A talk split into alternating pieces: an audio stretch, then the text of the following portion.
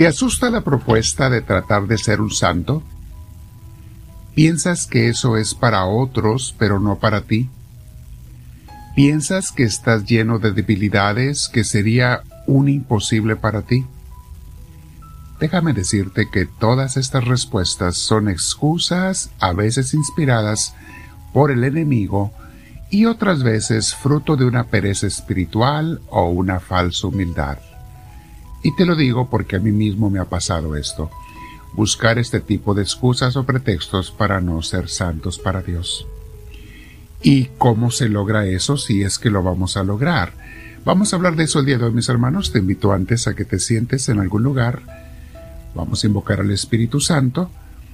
Pon tu espalda recta, tu cuello y hombros relajados y vamos a dejar que el Señor nos inspire, nos guíe y nos mueva. Invitamos al Espíritu Santo conforme respiramos profundamente y le decimos Espíritu de Dios, ven a mí, te lo pido. Lléname de tu presencia. Guíame en todo lo que voy a pensar, decir, actuar en este día y sobre todo en esta clase y en esta oración. Gracias Señor porque me escuchas, gracias por darme también y ofrecerme tu paz junto con tu Espíritu Santo. Quiero tener esa paz que tú sabes dar. Bendito seas, Señor Dios nuestro.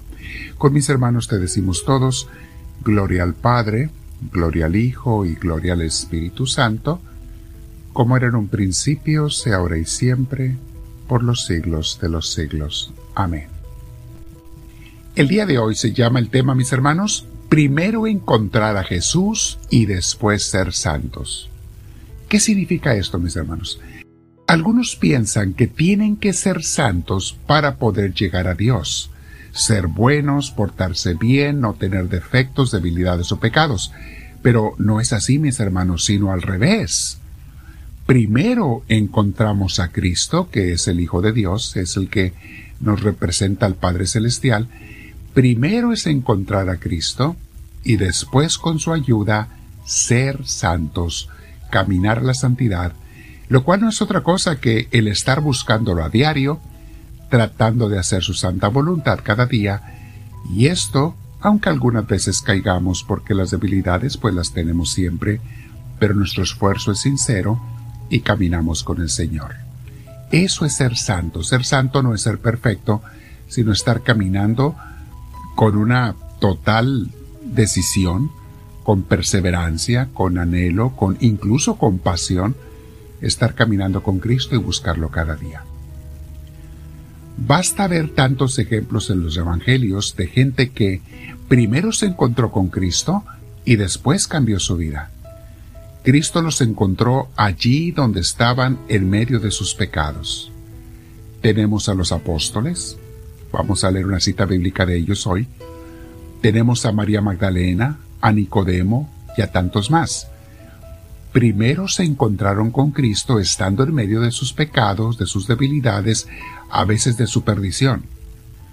Y ese encuentro con Él fue tan intenso que los hizo abandonar su vida pasada y comenzaron a seguirle a Él. Fue cuando conocieron a Cristo que empezaron y decidieron cambiar. Lo mismo le pasó a San Agustín, a Francisco de Asís, a Ignacio de Loyola y a tantos santos más. Notemos el caso del joven rico, que primero fue bueno, este empezó como muchos a veces queremos empezar, primero fue bueno y después encontró a Jesús. Pero ¿se acuerdan que no lo siguió? Quizá su propia autoimagen lo llenó tanto de sí mismo, lo enamoró de sí mismo y de sus cosas que tenía, que no fue capaz de dejarlo todo para seguir a Cristo. Él era un hombre bueno, Jesús así lo reconoció, pero su confianza estaba en sí mismo, no en Jesús como que siempre es más fácil dejar lo malo por lo bueno que lo bueno por lo mejor. Fácilmente nos conformamos con ser buenos. Por eso nunca llegamos a ser excelentes. Nos conformamos con no cometer pecados grandes o con ir a misa los domingos y hacer un poquito de oración. Qué poco es nuestro compromiso y nuestra entrega y nuestro amor a Dios. Vea lo que nos dice el Evangelio en San Marcos capítulo 1 versículo 16 y siguientes. Dice así, Mientras Jesús pasaba por la orilla del mar de Galilea, vio a Simón y a su hermano Andrés que echaban las redes en el mar, pues eran pescadores.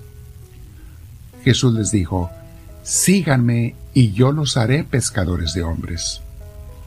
Y de inmediato dejaron sus redes y le siguieron. Noten la palabra de inmediato, mis hermanos, ¿eh? No la pensaron, no dijeron vamos a ver qué pasa, ya veremos, o como dicen algunos que son más perezosos y que otros que dicen voy a ponerlo en oración y después decido si sigo a Jesús o si le sirvo en este ministerio o no. Los apóstoles me hicieron esto antes de ser apóstoles, claro, ellos de inmediato dejaron sus redes y siguieron a Jesús. Versículo 19 sigue diciendo, un poco más allá, Jesús vio a Santiago, hijo de Zebedeo, con su hermano Juan, que estaban en su barca arreglando las redes. Jesús también los llamó, y ellos, dejando a su padre Zebedeo en la barca con los ayudantes, lo siguieron. Palabra del Señor.